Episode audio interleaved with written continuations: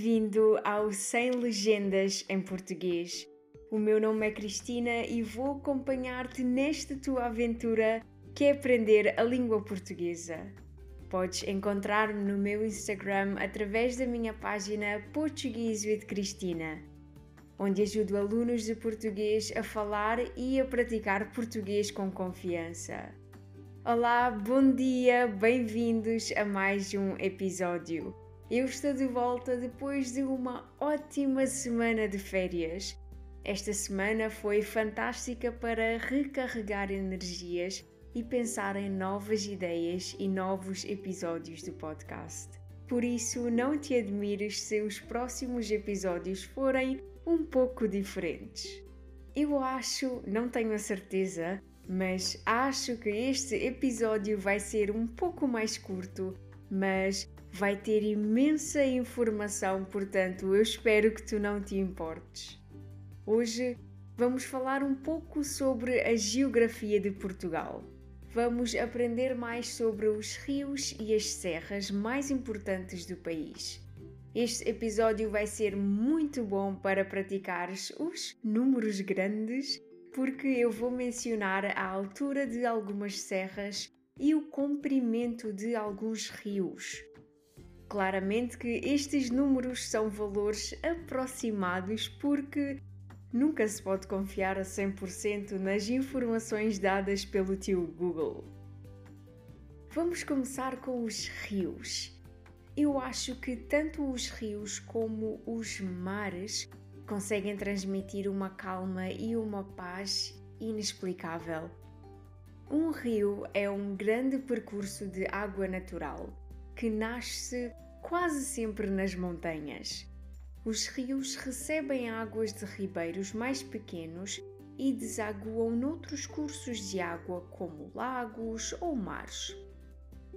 O sítio onde nascem os rios chama-se nascente e o sítio onde eles terminam chama-se foz. Quando utilizamos o nome margens, significa que nos estamos a referir aos terrenos que estão ao lado dos rios. Nos arquipélagos dos Açores e da Madeira não existem rios, apenas ribeiras que não são muito longas.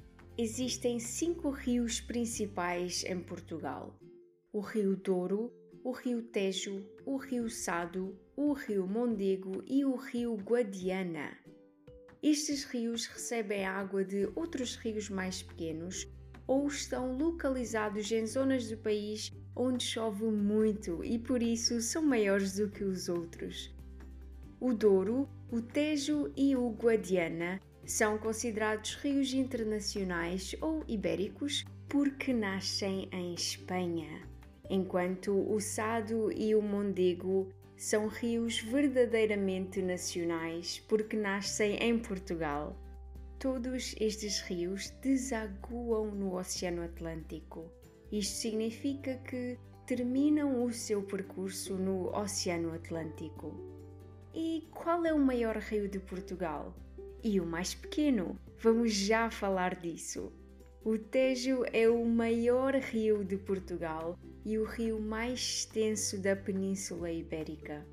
Ele tem aproximadamente 1007 quilómetros Nasce na Serra de Albarracín, espero estar a pronunciar como deve ser este nome, em Espanha e desagua na cidade de Lisboa. O Douro nasce na Serra de Urbion, mais uma vez, espero estar a pronunciar decentemente, em Espanha e desagua no Porto. O segundo maior rio tem 970 quilómetros. Vamos repetir novamente. 970 quilómetros. O Guadiana nasce em Campo Montiel, em Espanha, e termina o seu percurso no Algarve, em Vila Real de Santo António. O Mondego é o maior rio 100% português. Tem 232 quilómetros. 232 quilómetros nasce na Serra da Estrela e desagua na Figueira da Foz. O rio Sado, o mais pequeno, tem apenas 157 km. 157 km. Nasce no Alentejo e acaba perto de Setúbal. Existem vários outros rios que são mais pequenos. Alguns exemplos são o rio Arade, que nasce na Serra do Caldeirão, no Algarve, o rio Zézere, que nasce na Serra da Estrela, e o rio Volga, que nasce na Serra da Lapa, em Viseu. Vamos falar agora dos terrenos e dos relevos. Portugal é constituído por planícies, planaltos e montanhas. Mas deixa-me explicar-te melhor o que significam estas palavras. Uma planície é um terreno plano. Um planalto é um terreno plano num lugar muito alto. Uma montanha é uma elevação de um terreno com uma grande altitude. O conjunto de montanhas e também montes formam as serras. Na minha opinião, as serras são uma ótima forma de explorar Portugal, porque as serras portuguesas são verdadeiramente bonitas e não são muito visitadas pelos turistas, então podes aproveitar para passear sem a confusão de uma praia, por exemplo, ou de uma baixa de cidade super turística. Estes são ótimos sítios para fazer caminhadas e para ter um contacto mais direto com a natureza. Ah, uma pequena nota antes de continuarmos. Quando nós utilizamos apenas o nome do país, Portugal, significa que estamos a incluir as ilhas dos arquipélagos da Madeira e dos Açores também. Mas quando dizemos Portugal continental, referimos-nos apenas ao território que faz parte da Península Ibérica. O ponto mais alto de Portugal, incluindo Madeira e Açores, é o Pico nos Açores. Tem 2.351 metros de altitude. Ok, este número foi muito grande. Eu vou repetir novamente. 2.351 metros de altitude. A serra mais alta de Portugal continental é a Serra da Estrela com mais um número grande, 1991 metros de altitude. 1991. O Pico Ruivo, na Ilha da Madeira, é a terceira elevação mais alta de Portugal e tem 1861 metros de altura. 1861 metros de altura. Depois existem muitas mais montanhas e serras no país mas acho que se eu as mencionasse todas, o episódio tornar-se-ia um pouco aborrecido. Por isso, vou deixar-te aqui mais alguns nomes, os mais conhecidos.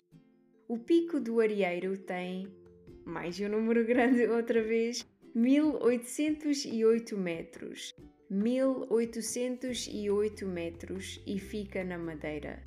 Depois temos a Serra do Jerez com 1507 metros que se encontra no norte de Portugal. A Serra do Caramulo tem 1075 metros de altura, fica localizada no centro do país.